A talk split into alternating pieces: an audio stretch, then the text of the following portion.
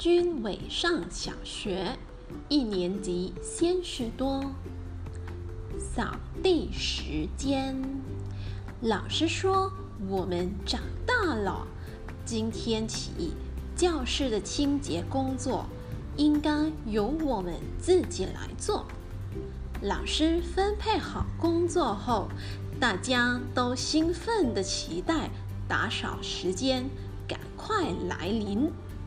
终于听到可爱的音乐声了。肖明阳的运气最好，他分到提水的工作。只见他兴高采烈地提了两桶水进来。女生把拖把一放进去，矿泉水马上变成可乐。他赶快再去换，扫一次地。大概总要换上四次吧，袖子湿了一大片，玩水玩得真够本啊！我和张志明负责倒垃圾，要等女要等到女生全部都扫好后，才可以拿去倒。老师大概花了一百分钟才教会女生怎么拿扫把，所以等到全班都扫好后，已经上课了。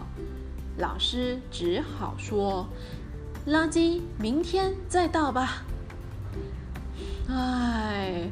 真倒霉！第一次的打扫工作，大家都玩得那么开心，只有我拿了半天的垃圾桶，什么都没做。